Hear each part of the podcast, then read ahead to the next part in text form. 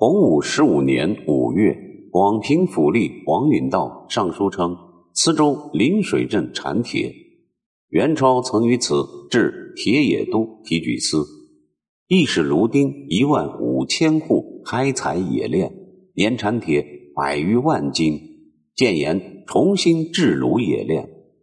朱元璋揽璧奏章，生气地对近臣说：“朕闻治世天下无遗贤。”不闻天下无一利，且利不在官，则在民；民得其利，则利圆通而有益于官；官专其利，则利圆塞而必损于民。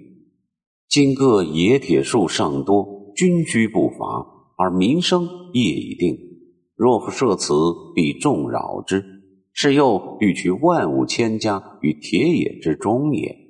下令将王允道杖责一通，流放海外。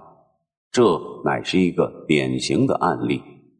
由于皇帝的干涉，整个洪武年间，金、银、铜、钱等其他矿业的发展速度并不很快，只有冶铁行业是个例外。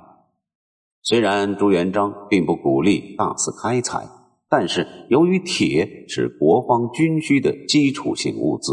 其基本储备和供应还是被朝廷列入了计划。根据洪武六年九月的数据，朝廷已在湖广、河南、江西、广西、山东、山西、陕西等七省设有铁冶产业，各省铁冶总数达八百五十万三千八百二十斤有余。洪武七年四月，朝廷在多个产铁省份。设置管理铁矿、铁厂和负责征收铁客的铁冶所。洪武十八年十二月，朱元璋以冶铁劳民之故，诏罢全国官营铁冶，听民自采。后来有时付时费，几度反复。总之，其调控原则是以国家的实际需要为标准，一旦内部铸铁富余，便立即罢采。内库铸铁欠缺，又重新复产。当然，民营铁矿不在调控限制之列。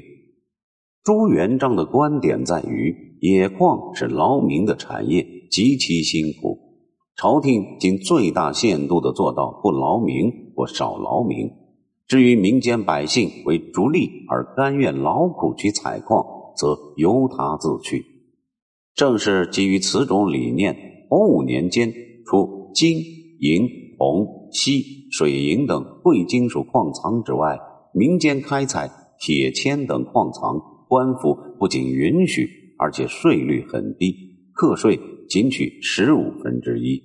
作为国防军需物资，钢铁除了用来打造刀、矛等兵器之外，洪武时期它的另一个重要用途就是用来制造火铳。火铳是在南宋火枪基础上发展而来的一种金属管型兵器，它依靠火药发射弹丸，能够远距离杀伤敌人，与传统的冷兵器相比，威力极大。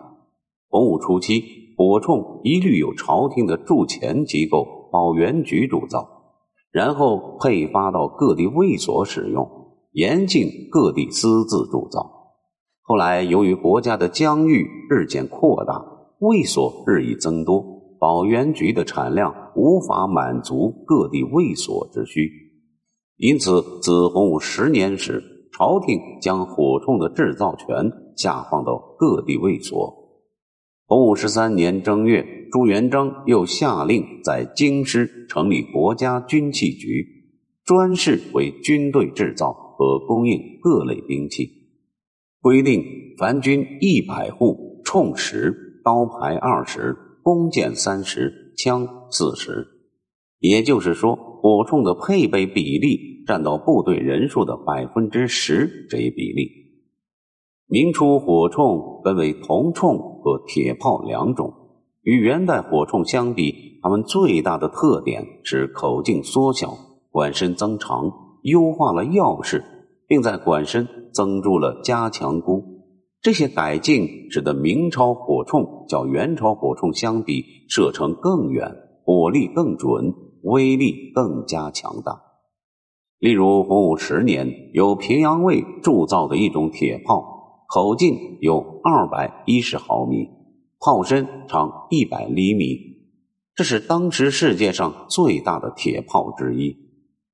正是因为火器制造技术的普及和各地卫所火器量产的实现，才使得洪武年间的大明帝国成为世界上最强盛的国家。说到明初的手工业，就不得不提飞升中外的明代制瓷业。洪武年间的制瓷业承袭和发展了元代制瓷业。当时，江西浮梁县景德镇是全国制瓷业的中心。在这个著名的瓷都，官窑与民窑星罗棋布。洪武二年，仅设于珠山脚下的宫廷玉器厂就辖有官窑二十座。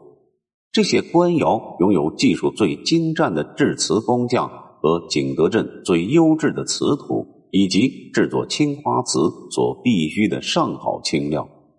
其所生产的瓷器，除供宫廷日常生活和祭祀所用之外，其余很大一部分则用于明廷对外贸易和赏赐。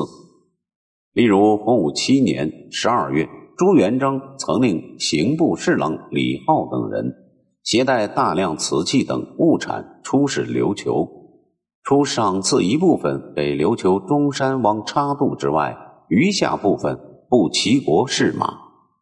再如洪武十六年八月，朱元璋派使臣出访詹城、暹罗、真腊等国，赐给这些国王大量礼物，其中仅瓷器一项就达一万九千余件。据此，我们可以想见，瓷器对当年的明帝国而言，在政治、经济以及文化等领域，皆具有举足轻重的意义。与官窑不同的是，散布于全国各地的民窑所生产的陶瓷器皿，主要是为了满足一般官宦人家和普通百姓的日常生活所需。前面讲过，明朝政府对官民的日用器皿曾有严格的规定，除公侯和一二品官员准许使用金银器皿外，三品以下官员及所有庶民。只准使用瓷器和漆器，如此一来，便形成了庞大的民用瓷器市场。有市场，便有竞争，而竞争又带动了质量的提升。在这种背景之下，明初民窑所生产的瓷器不仅数量巨大，而且在烧制工艺和装饰艺术上也都具有极高的水准。